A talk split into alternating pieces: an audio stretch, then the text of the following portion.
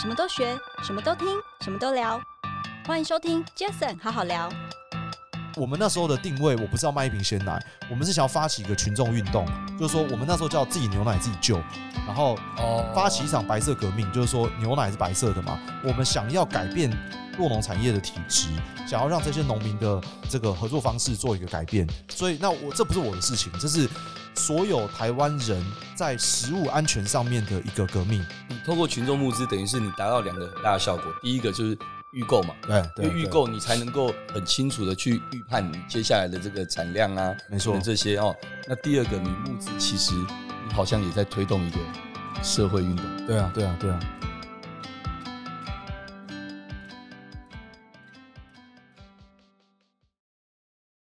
嗨，大家好，我是 Jason。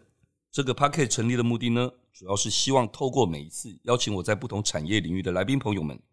借由对谈的方式，轻松分享每个人在不同专业领域上的观点与经验。那今天这一集我很开心，因为我邀请到一位朋友，我刚跟他说相见恨晚，因为我觉得我们刚才一聊，我觉得聊得很开心，我们真的聊到相约要一起去露营， 没错，没 错，对不对？OK，我想我先把他请出来，然后等一下由他来简单的自我介绍。因为我刚刚这两天看了一下这个朋友的自我介绍、哦，哦我觉得我超感动的、哦，因为一个很感性的一个也算年轻人了啦哈、阿 嘎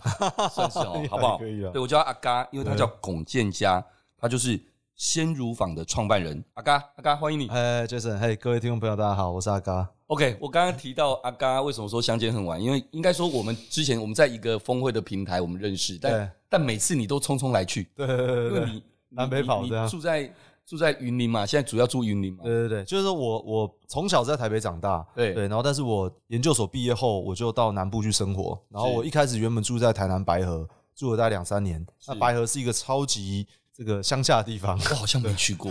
很多人都没有去过白河。对，那时候我住的地方就是方圆一公里以内就只有我一个住家，我住公司宿舍。对，是然后后来几年后我就搬到云林，那我现在住云林湖尾，对嗯，所以我就是呃，就每个礼拜就南北跑啦。对对对，因为毕竟你要照顾那么多的牧场的一些乳牛啊，对不对对对你对一定要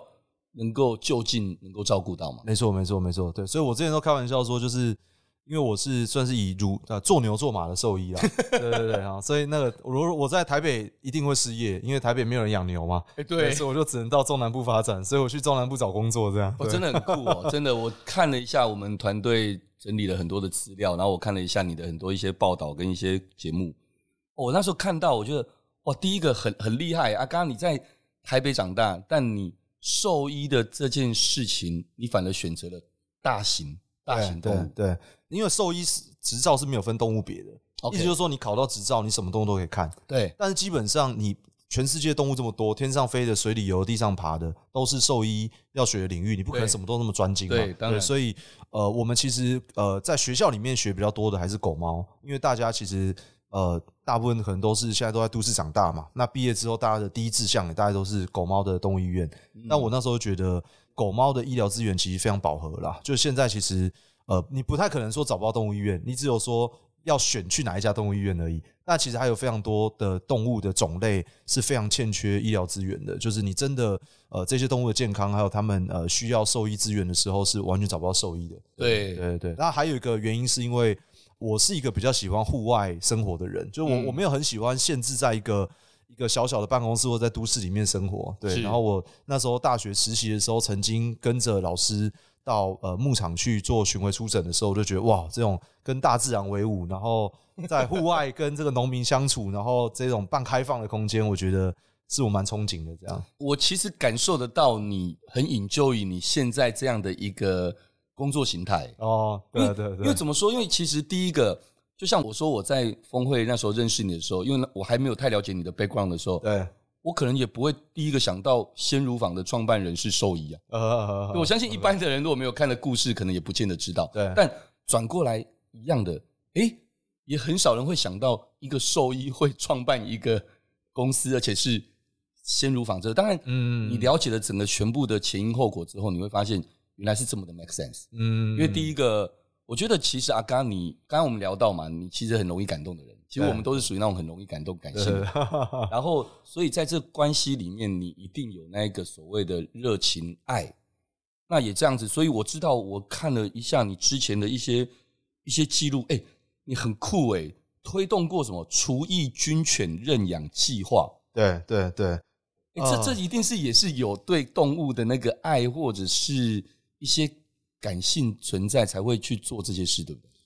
呃，这个是因为我我当兵的时候，那时候呃是当宪兵，然后那时候宪兵有一个独立的单位，就叫军犬部是啊，军犬组。对那呃里面其实你如果是兽医背景，很容易会进到那个编制里面去照顾里面的军犬。那那个军犬就是都是德国狼犬或比利时狼犬，那他们主要是要在国家元首去任何地方之前，要先去侦测爆猎物对的，哦确认那地方是安全环境这样。那但是这些狗呢，其实就是它有个服役的时间，哦是，大概八岁九岁大概就除役对了。哦，那除役之后，它就算是退休状态。嗯，但是这些狗，它一辈子其实是为了奉献人类也啊是的需求啊，就呃，狗它算是一种工作犬嘛。但是在全世界各地，其实这些狗一出生的时候，它们还是有一个，因为狗其实说是人类的最好的朋友，其实就是它被人类育种来陪伴人类的。嗯它不是一个天原始品种，嗯它不是一个野外品种，所以它出生它其实需要人类的互动跟相处。是所以他其实退伍之后应该要回归家庭，就由一个人好好照顾他是最适合的做法。所以全世界各地都这样做的，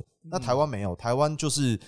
把它列为一个报废军品。所以他啊在军中，就是第一个他不能离开军营，第二个就是说他没有任何的医疗费用，或是说人力，或是说伙食费的一个预算编列，因为他认为他已经报废了。就是说，假设你今天在军中当兵，有一支枪使用年限十年，对十年之后它报废，就把它放到报废的库存的仓库里面。对你不会再编列维护预算给他了嘛？对那但你也不可能把枪带出营区嘛？对啊就是这概念。他就把狗当做这概念。对，那当然，我那时候照顾一只狗叫 Candy，然后我自己其实呃负责照顾它，整个当兵的时间就一年嘛。然后我自己其实都有了，对，那它就是一只厨艺犬哦。应该说，我照顾它的时候，它其实还在服役，但是它后来就刚好厨艺了。然后我就发现哇，我们都。还要阿兵哥就自己呃，这个这个放假的时候买食物给他，或者说他可能身上有些病痛，我们也没办法，里面的医疗资源也不够，也他也没有钱可以把它吸住营区去做医疗照护。对，那后来我就等于推动了一个法案啦。那那时候其实我也不知道该怎么推动，所以那时候就在军中里面呃提案，然后一直碰壁，然后后来透过一些动保团体的一些协助，还有通过一些后来有些立委的帮忙啦。对，然后我那时候有个部落格叫大动物小兽医，嗯然后我后来在那部落格上面就写了这些故事，然后等于是后来有引起媒体的注意，然后引起了社群的一些串联，然后就 support 这件事情有一些舆论压力。然后那时候是那个现在的副总统就是肖美琴立委，嗯他嗯那时候也关注动物议题，是所以那时候他有协助这件事情，那最后就顺利通过。然后这个故事很有趣，就是后来嗯呃，这个法案顺利推动完之后，所有的军犬除役之后都可以开放民间认养。然后，但是 Candy 在法案推动后，要开放认养的前三个月，在军中死掉了。啊，啊，他最后就是最后一只没有离开军中的狗，但是还有一只狗当年一起离开的，有一只比较年轻的狗，它当年因为很胆小，所以它不适合受训，所以它不是很老，它只是不适合受训而已。它当年一起离开军中，嗯然后那一只狗呢，就是刚好在一个月前，那一只狗主人一直跟我有联络，因为他知道是我把那只狗带出来的是，然后他住在内湖，然后他就跟我讲说那只狗安详的离开，然后全家人陪伴他身边，然后他就呃，哦就刚好这个故事最近才又才又画了最后一个完美的句点啊，这样，对对对，哇，我觉得刚刚听了，我的眼眶都都有点湿润了。哇，哦所以 Candy 算是，诶、他是有任务来的耶。对啊，对啊，对啊你你你有任务，他有任务，你们的缘分就让这件事情推动了。是啊是啊，因为是啊是啊我本来这个其实是没有在在我们今天本来预计的访纲里面，可是因为我我自己看到这个，我自己觉得哇，这是一个什么样的一个时空背景跟 来龙去脉？所以我刚刚讲的时候，你看我现在起鸡皮疙瘩，欸我们太感动的人，很容易感动的人都会这样，对不对？哇，所以这个真的就是一个安排好的，对，其实我觉得这一件事情对我有个影响，就是我觉得挑战体制这件事是有可能的，因为我觉得过去大家都会觉得说，就是你你面对不管是环境的、社会的、政府的一些体制，你都会觉得莫莫可奈何嘛。对但是我觉得军中又是一个最封闭的地方，所以对我觉得当年这件事推动完之后，就会觉得，哎、其实没有什么是一定不可能改变的啦。这我是觉得创业个之前吗？对，创业之前，所以我觉得跟后面成立先入坊，我觉得也是有关系。就是我觉得这个这个精神有点有点让埋了一个种子，就是说，就是没有什么体制的事情是绝对不可能去好挑战像的。其这样实对我干嘛帮别人或帮自己算命？其实我就做就对了嘛。对啊，对啊，是啊，是啊，就我们刚刚一看开始聊的嘛，就我们不要预设立场，做就对啊，对对啊，了。对啊，试试没看嘛有，那我也尽力了，但对啊没有本来就没有。是啊，可有的话就很赚不一样嘛就就赚到对了。啊，对啊，对啊，对啊，所以也因为这样子，因为我知道你鲜乳坊的创始那时候的机缘，其实有一点点也是来自于这样的一个热血跟感性吧。对，应该说，其实我因为从小在都市长大，所以我发现，其实农民是我不知道你有没有认识农民朋友，嗯但我觉得农民朋友是一种不同的生物，就是说他们的逻辑、价值观、想法、态度、思维、人生的呃生活方式都是完全不一样的。是就是呃，像都市人，我们很常会呃有一种自我保护机制啊，对或者说会有一些隔阂感是啊。你不可能说很开放的，那像农民就是哎、很开放，邀请别人来你家里面吃饭，然后来你家住，甚至把我当做他们的。可能当做他们的家人之一啊，然后我觉得在这过程里面，我很能够有机会跟这样的农民的朋友生活，是很我自己很珍惜的事情。那后来就发现说，诶，他们过去的生活其实跟这种传统乳品厂的这些合作，其实是有遇到一些产销的问题或者一些困境的，所以呃，有点像当年我在当兵的时候看到军中对待这些厨艺犬的一些方式，哦我自己嗯觉得是舍不得的，或是我觉得它不合理。你觉得不合理啦？对对，我觉得不合理，我觉得应该有更好的方式，可以以农民的需求为前提的一种产销模式，就是有有没有可能一个乳品的品牌或者一个产销模式是把农民的利益优先的，而了解不是而不是他们永远只是一个背后的呃不被看见的，然后不重要那个角色。那个那个出产者而已。啊对对。对对对对对对，哎，所以有趣了哦，因为我知道，其实很很多人也都知道，其实鲜乳坊的创始，包括第一个是你刚刚的那个初心，然后再来就是也是时空背景，是是对是时空背景，因为为好像刚好那一年是食安事件食安事件嘛，对对就是那对个所谓什么油的对那个食对安对事对件对嘛，对，所以这件事情也因为这样子严重影响到了整个洛农的这边的一些一些生存权益，对不对？呃，对，应该说，我觉得那个时候农民会觉得自己养牛好像是一个有点丢脸的事情，或是它不是一个这么骄傲的事情，因为大家都会指指点点嘛，就是说虽然跟他们无关，对哦，它只是一个品牌的延伸事件，但是会延伸到的是自己对于这个产业的认同感。然嗯后第二个就是说，我觉得还有一个比较重要的因素是，一般的民众会引起的一种对食物背后透明度的恐慌，就是说对对我不知道该怎么选择食物，或者说我没有再有信心，呃，只单纯的相信一个品牌，而会想要更多的了解食物背后的事情。那我觉得有这样的一个时空背景，才有机会，当你想要更多的揭露食物背后的旅程的时候，大家会有这个意愿，更多去了解啦。嗯是对啊，对啊，所以他刚刚应该这么说，鲜乳坊的创立哈，包括你的这个刚这样听一路听下来，你的个性的感觉哦，我觉得你应该跟这些农民，你想要的真的就是一种伙伴关系，完全是，对不对？哦完全是因为一般的商业来讲，很多就是甲乙方对对，买卖关系，没错，但没错其，实那个伙伴关系，其实第一个，这我相信一定是鲜乳坊很初衷的一个很大精神。对，所以我我们跟农民的合作的做法，我觉得可能有点难想象，就是我们一开始的收购条件是直接跟农民讨论的，哦就是说，呃，我我不是先看我的成本多少，因为我是根本不知道牛奶可以卖多 少，我根本不知道，完全没没经验、没概念嘛。酷欸哈对，这但个我只我想知道说，如果能够用你想要的方式来养牛，那你觉得收购条件怎么样比较合理？这第一个。是所以我们目前是全台湾收购乳价最高的乳品公司，哦，但是我们当然要求的品质最高，就是说合理啊，对，一定嘛，我给你最高的条件，但是你要第一个，你是要完全以动物福利的精神来去做饲养，甚至我们台湾现在有动物福利标章，我们是几乎牧场全部通过动物福利标章。对然后你要配合生产履历，让生产的过程都是透明的。然后你的生产的品质，我们现在的牛奶品质是我们前几年有获得米其林的首选乳制品合作伙伴，嗯嗯啊，就是等于是超过日本北海道的品质。是对，然后我们还多做一件事情，就是呃，每年如果公司有获利的话，我们会提拨一部分作为农民的回馈金，就是说有个利润共享的机制。所以，诶，虽然不一定是呃投资关系，但是我们有一个利润共同分配，就是诶，我们有赚钱，你可以共享这样。是，哎、我发现啊，刚刚你这个兽医，你这兽医真的不太会算跨的很大、啊 不是跨很大，就是就是你这样的一个起心动念，然后创业了。那创业，毕竟说真的，还是到了商业，对，没错。到了商业，你不可能不完全考量到很多很多管理层面啦，哦，制造流程层面啦，哦，成本层面啦，获利层面。没错，哎、这这一路这样子，你是怎么样自学啊，还是还是怎么来啊？呃，对啊，第一个是说，因为我觉得有有人说什么专家就是训练有素的狗嘛，意思就是说， 除了兽医领域以外的事，我全部都不会嘛。嗯对，因为为因为我的训练就只有在于动物医疗而已嘛是，所以其实这一些，但是我觉得在创业前，我自己对于各个领域本来就都很有兴趣是，我自己也会去听一些呃，像一些整合传播行销啦，或是说一些自媒体经营的一些讲座啊，是我自己个人有兴趣，那时候也不是为了创业，就是觉得哎、嗯诶好玩嘛。嗯然后第二个就是说，我觉得那时候当然也有两个很好的 partner，就是那时候有哦两个合伙人，是然后大家各自的领域也不太一样，对那也只有我是兽医嘛，那所以我就负责产地、负责产品、负责分生工产。对，那一个负责这个呃推广业务销售，那一个负责内勤、财务、人资这一些，我们就大概做一个分工，然后我们就开始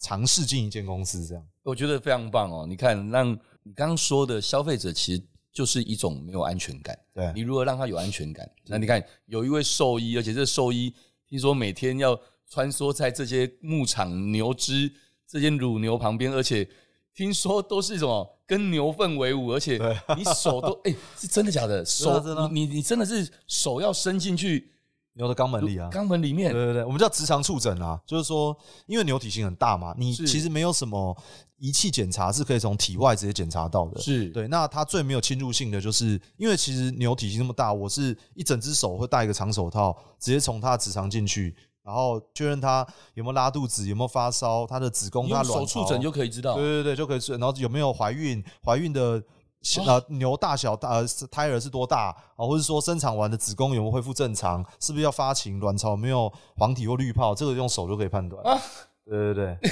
对对对 对。啊，真的假 的？真的所以我们我们都是开玩笑说黄金左手啦，因为我手上面沾满了黄金嘛， 就是牛啊，为牛什么粪是左嘛。手不是用右手？我们通常都是呃，因为右手可能要哦要写写写记字录嘛，对，我们就是用啊非除非左撇子就对对对对，我们就是非惯用手会会作 为智障哎触我诊觉那得只手这我样。觉得其实很好聊，今天听众长知识 了。哦，是哦所以这个黄金右左手真的，你们是从学习到经验累积等这些去判断对这对对只对对这对只对手这样子就可以知道什么时候发情，什么时候怀孕，什么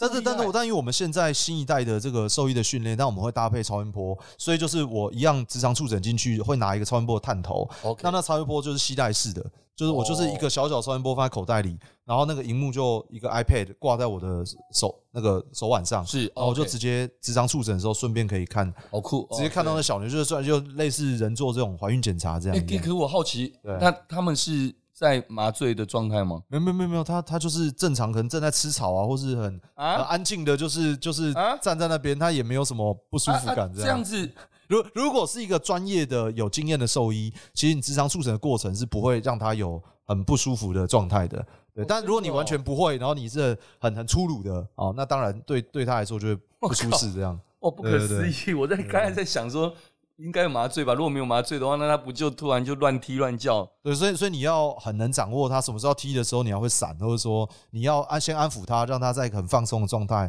所以我一天大概要做这件事至少一两百头吧，对吧？啊！对，就是我要这个一两百次这个直肠触诊的动作这样。我靠！哎、对对我怎么觉得我对阿嘎的兽医的身份比对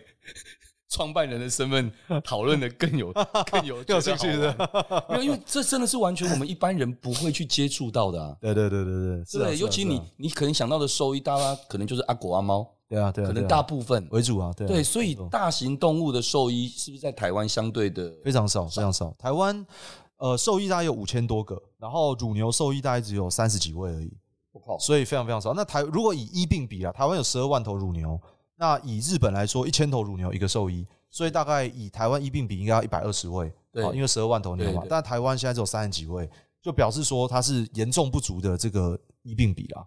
对哇，哎、那为什么会会会严重不足？以以如果这个需求有的话，为什么不？我我觉得它的几个原因是因为第一个，因为现在兽医的这个呃考取分数很高啊，然后其实大部分的这个呃兽医系的同学，你如果要考上兽医系的的同学，大部分都是在都市长大的小孩。对因为其实都市的教育资源还是比较完整的，所以如果你要以这种城乡差距来说的话，其实，在都市里面的小孩考到兽医系的比例是比较多的。那他们在都市长大，他们未来毕业之后的职涯环境就会想要留在都市，所以 OK 你你不太可能会说一个台北的小孩毕业之后想要到像我一样到云林去生活，这个这个比例相对比较低啊，或是这倒他们是他们可能不一定排斥，但他没有这样的生活经验，所以他不知道要怎么选择这件事。嗯，对，所以我们在呃鲜乳坊刚成立的时候，我们就有一个计划叫做呃，这呃算是乳牛兽医的一个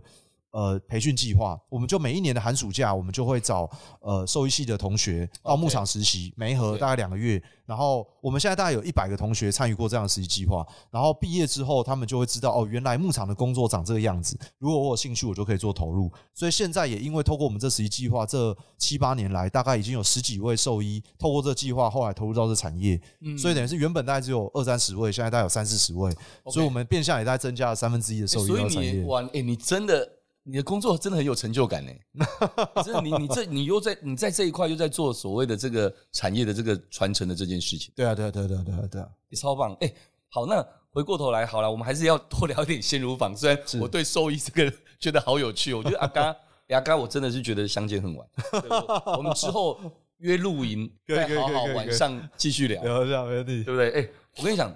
那你鲜乳坊一开始我知道你是透过群众募资，对对对，那是是不是也是因为你刚刚提到了嘛？你自己对自媒体、对广告行销等这这传播行销等这些的一些理解跟兴趣，所以后来你决定用这一块来当你的第一个试金石，可以这么说。应该是说，其实呃，群众募资它的精神比较是一个共同参与的精神。然后，而且群众募资呢，它呃，对我们一开始来说，我们是一个没有资源的公司，所以其实牛奶的生产呢，它的保存期限很短，所以它每生产完之后，你如果没有赶快已经有订单了，那这个牛奶马上就面临到保存期限不足，甚至要面临报废的状态。所以群众募资也是一个预购的方式，哦就是说像我群众募资，有些人购买了半年份、一年份的牛奶，每周固定配送，那我就可以比较确保说，每一周我至少有一个固定的订单，要能够做这个牛奶的生产跟贩售这样哦有。道理，对对对，所以那那所以我们一开始那当然，我觉得还有一个是群众募资那时候的时代背景，有很多人是拿来做一些社会运动的，嗯啊，就是说不管那时候包含像呃太阳花学运，或者说像那时候有那个。有一个偏乡的一个拔河队，他们要去国外比赛，但没有资源哦，是他们就透过群众募资累积一些资源。所以我们那时候的定位，我不是要卖一瓶鲜奶，我们是想要发起一个群众运动，就是说我们那时候叫自己牛奶自己救，然后哦发起一场白色革命，就是说牛奶是白色的嘛，我们想要改变落农产业的体质，想要让这些农民的这个合作方式做一个改变。所以，那我这不是我的事情，这是所有台湾人在食物安全上面的一个革命。所以，其实我只是比较鸡婆而已，所以我需要仰赖大家的力气一起来支持，或者来加入这个算是社会运动，那才有机会让这件事可以成。这样哦，有道理。哎、我觉得你你真的很厉害。哎，你说你用你透过群众募资，等于是你达到两个很大的效果。第一个就是预购嘛，对因为预购你才能够很清楚的去预判你接下来的这个产量啊，没错等等这些哦，这也才能够。因为说真的啦，你要做任何不管是社会企业的这个事情，或是你今天就算要做任何举例公益也好，或者是你想推动一个什么，其实你跟商业有关的时候，你还是得要很清楚的顾及到很多商业的这一块各方各面他们所需要的嘛。没错，我觉得对不对？当你然说你说弱农他们需要的还有成本等等，那你这边也需要有运营的资金，没错等等这些。对所以你第一个，你看你募资，你做到这件事情；那第二个，你募资其实你好像也在推动一个社会运动，对啊，对啊，对啊，那时候是这样，是打着这样的精神来去看待这件事，没错。而且好像第一炮就有了很好的一个回响，好像多少五千五千多位的消费者者，对对对，那时候大概我募了六百零八万的预购单，是对，然后所以那时候就有了一个初期的一个资金嘛，就等于是说钱先进来了，哦，那我就可以开始做所有的生产，然后还有说所有的包装设计，呃，物流的建制都可以开始做运作了，这样。 OK，我如果记得没错，我看阿嘎的一些采访，阿嘎也是三十岁创业，二十九，二十九，二九二九三十那种。对对呃对，对，因为因为我我也是三十岁那一年哦，这差不多，对对对。然后对对你对是，所以我们应该大概差十来岁，对，因为你你是二零一五，对对二零一五我是二 零零五，哦，对，二零一五 创业，二零零五创业 OK，OK 对，所以我们大概差十十 OK 十 OK 十岁，对， OK，所以也就是说，鲜乳坊在今年大概第九年喽，第九年，对，第第九九年了对，好快对，这九年来，你觉得鲜乳坊其实大家都知道哦，不管它的这个品牌，还有包括它所有的这些初衷，其实你致力于推广这样的一个，而且产业永续很重要，是是，对产业永续。对，那在这一路上，我觉得从产业永续这一块来讲，你一路上你最印象深刻的经验是什么？呃，我觉得主要是利害相关人在这个过程当中，呃，共同参与的这件事情啦。就是说，假设你以产业永续来说，第一个你需要有一群稳定的呃消费者，或者说一些合作伙伴，不管是店家或是通路，他也呃支持你做这件事的一些想法嘛。是好那呃，而且它是一个。健康成熟的一个商业模式，它才可长可久嘛。对哦，那另外一个就是说，不管像我们跟农民的合作，我们现在我们从一开始的这个呃这个公平交易的这个合作模式，一直到呃不管是刚刚说的动物福利啊、生产履历，像甚至到现在我们呃一起在做一些农牧循环，不管是农牧废弃物的。早期发电的处理，或是说可能呃牧场一些碳排放的一些计算等等的，其实这些都很需要时间跟资源的投入。所以如果大家没有一个想要做这件事的共识，或者说有，我觉得找到对的人很重要啦，就是找到对这个想法是有一致性的，然后价值观跟在意的事情，我觉得都是频率是正确的。嗯那我觉得比怎么做更重要，因为怎么做会慢慢找找到答案。没对，但是有这个意愿，而且呃愿意一起做，那我觉得那个路就会越来越清楚。这样，我我觉得其实你刚好你问你这个问题，然后你分享哦，然后我就想说，诶，我下个问题其实想问你的，其实刚好很有趣，因为我在问你这个问题的时候，我就想说，诶，对，在一个这么感性又容易感动，然后又在一个这样是兽医的这样的一个角色身上，他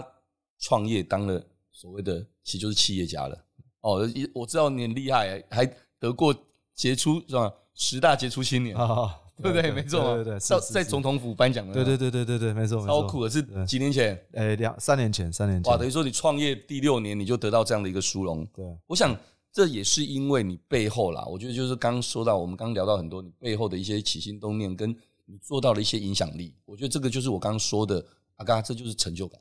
对，是那是是我想问你一个问题，就是乳牛兽医以及企业老板，你如何在这样不同角色，而且是非常大的差异的一个角色上面去取得一个平衡？我觉得分两个两个层次来看这件事啊。第一个是说，创业我觉得就是大家各自分工的过程嘛，而且基本上所有人都是要全力投入，才有机会让一开始创业零到一是可以成的。没错，但是我觉得我运气很好，是我遇到了一群创业伙伴，是他们愿意成就让我继续当兽医这件事。我从公司成立的第一天哦到第八年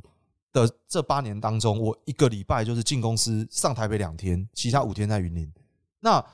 应该很难有这个创业团队接受说，哇，我们现在一团混乱，很多东西都还没有建制完成，然后。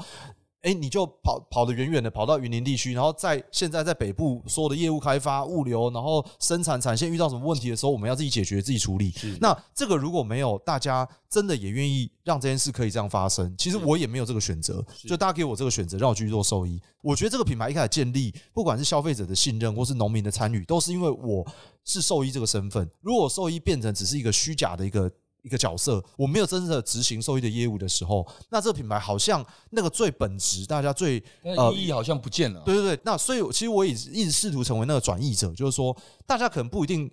有产地的语言，或是有一个眼光看得到产地发生的事情，所以线路坊也想要把产地最真实的故事展现出来。所以我们我看到了农民让我感动的地方，我也想要把这地方这个东西转译成可以感动消费者的语言。那我这个兽医的价值就会跟品牌有连结了，而不是单纯说我下去只是做完兽医工作我就回去了。所以我必须要把我在兽医中所看到的这个价值变成品牌元素的一环，甚至也是大家支持这品牌一个理由。那当然这，这两件事情才会有个重效嘛。嗯，难怪难怪你会讲出一句你所谓的名言，叫做“做一件只有你能做的 事情”，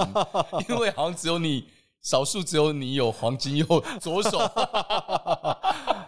对，我觉得你做到了一个一般人可能就讲的就是说，哎、我做什么事情，我就所谓的差。对啦，这也是一种差异化。对对对啊也没有错。那这也是一种分工啦，对就是对有差异化，有分工，然后团队就各司所职。那再来一点，其实所有的东西其实都需要故事啊，对对，因为我指的是所有东西指泛指的是品牌，嗯嗯嗯，品牌这一块你当然要故事，但那故事不能是虚假的，对因为很快就会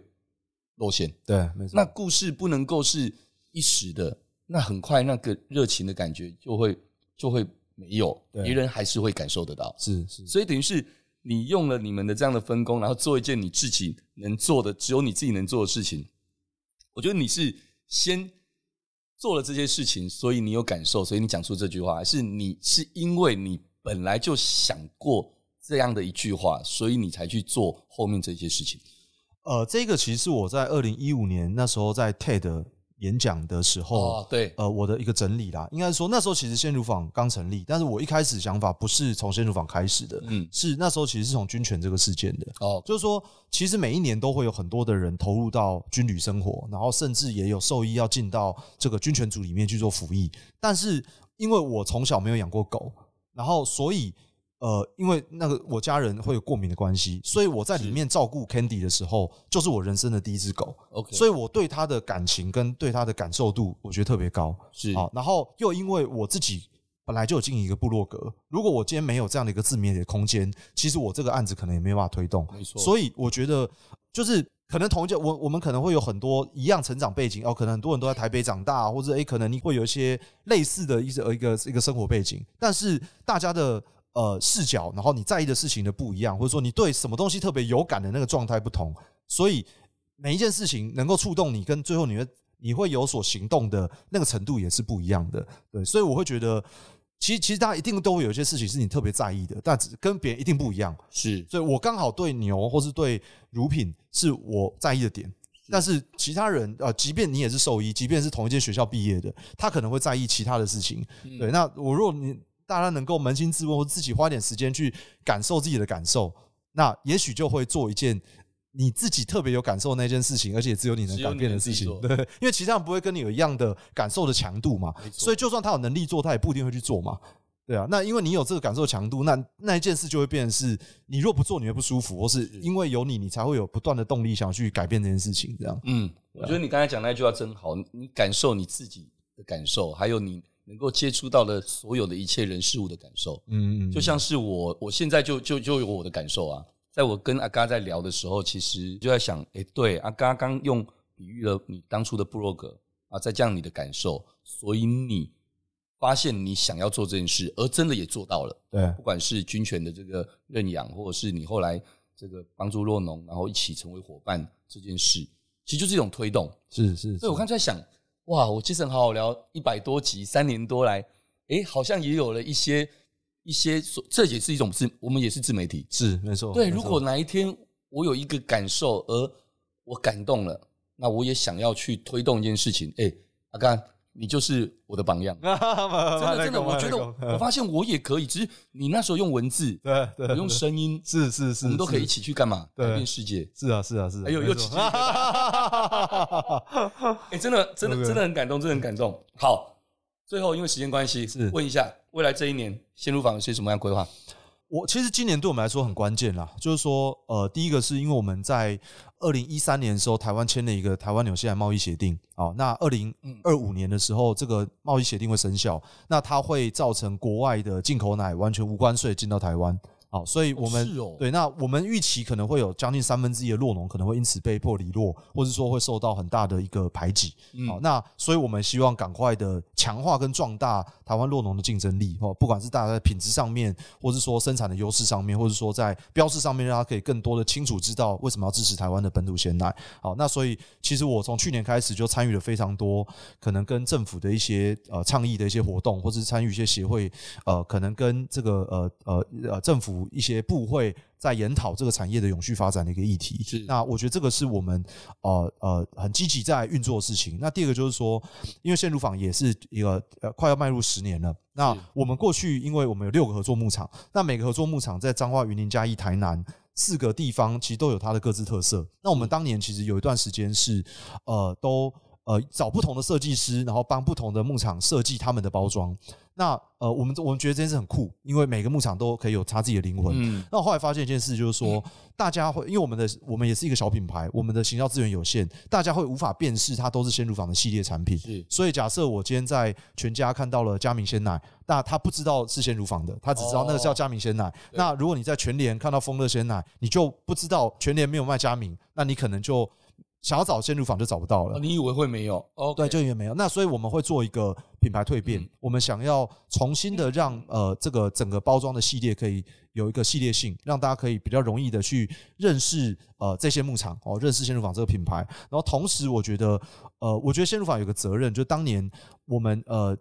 起来的时候，鲜乳坊我们那时候叫做小农直送，是但后来第一年我就发现，哇，小农这个词不能用了，因为它已经被玩坏了。哦就是说对有很多假小农，或者说很多懂品品质没有被管理好的，他用小农这种感性形象，反而造成了一种市场上的混乱。对对，，那我觉得这反而是一种潜在的食安的风险。是，所以我们后来定义了一个更精准的，我们希望叫做庄园级鲜乳。那后面包含了牧场的饲养、动物福利、品质、环境，然后呃这种呃永续的这种废弃物处理，我们都把这些规范纳进去，嗯然后让这个规格是清楚的，而不要被混乱掉。所以我们也希望扮演一个让产业可以越来越好的角色。所以我觉得二呃等于是今年其实这三大事情是我们呃很对于这产业还是有这样的一个改变上的一个期待，然后想要再更多投入的几个项目了。嗯嗯，对，我想这其实这这些重点其实刚好也不谋而合，就是呼应了你刚刚说的二零二五这个这个纽西兰的这个没错协定的议题对的时候，